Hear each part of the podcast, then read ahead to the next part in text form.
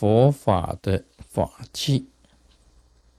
我们讲过，这个文器有三：一呢是正住法器，第二种是聚会法器，第三种是希求法器。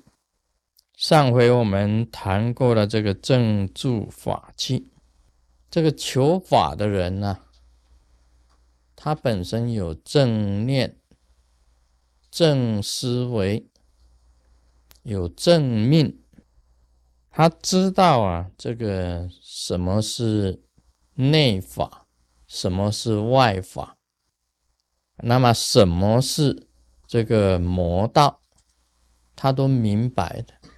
而且他所求的是属于正法的，就称为正住法器。那么什么是聚会法器呢？这个聚会法器啊，也是一样有根基的。有些人呐，这个生来啊，他本身呐，他的这个记忆力就非常好。我们古时啊，很多的高僧大德，高僧大德，他生来的这个智慧啊，就是不凡的。一出生，才很很小的这个年龄之内，每一部经典给他看过以后啊，他过目不忘，全部记进去了。不但如此他能够啊，这个。很快的把这个所有的这个佛典呢，跟所有的经论，包括四书五经呢，很快的他都能读遍。在年纪很小的时候，他已经有这样子的能力，这个是先天呐本身他带来的一种智慧，不是属于后天去学习的。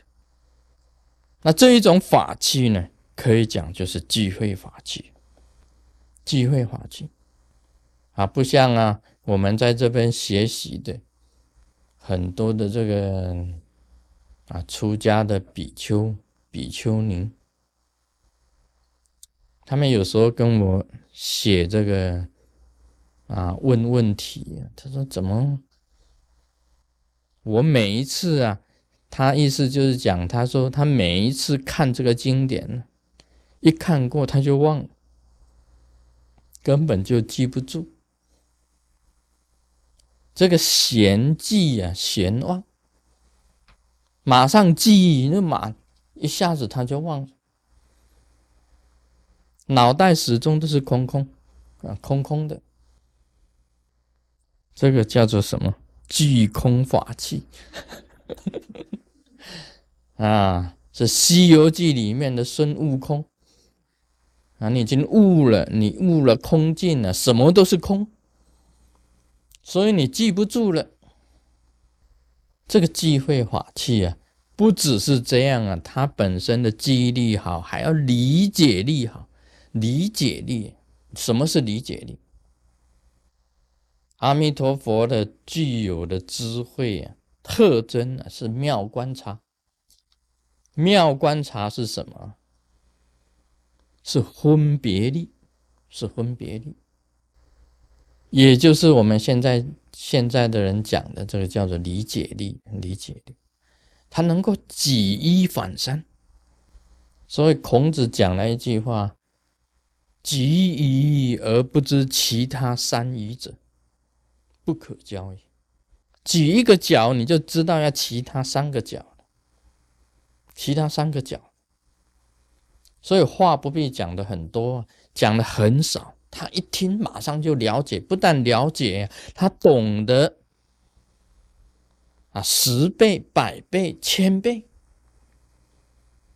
妙观察，我们呢看一个树林里面呢，我们去看一个树林，你发现树林里面有什么鸟，就知道这个树林里面有什么树。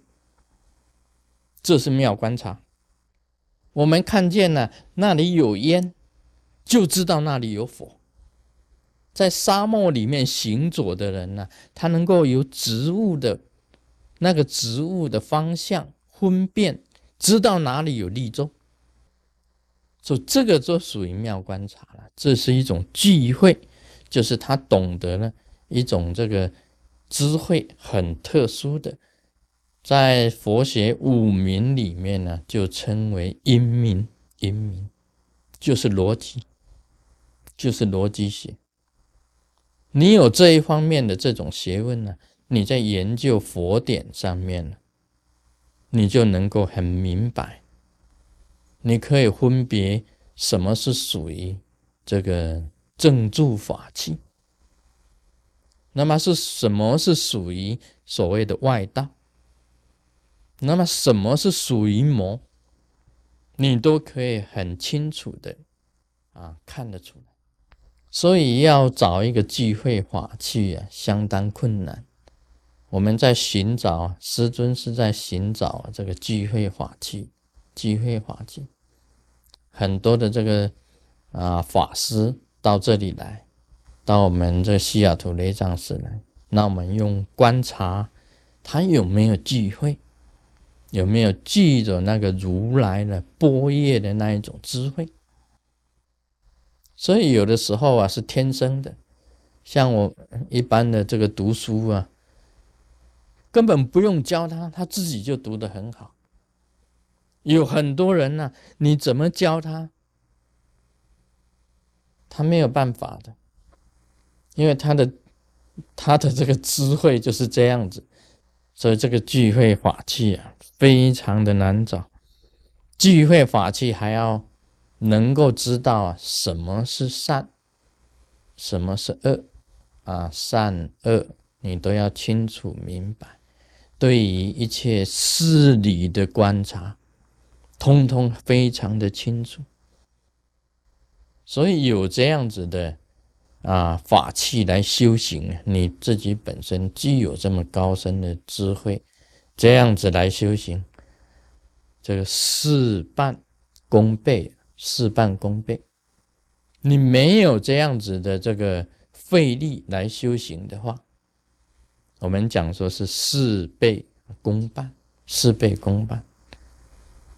但是你只要能够专一啊，依法修持，在我们佛学里面也不乏这样子的啊人，能够啊专一修行，那么精一。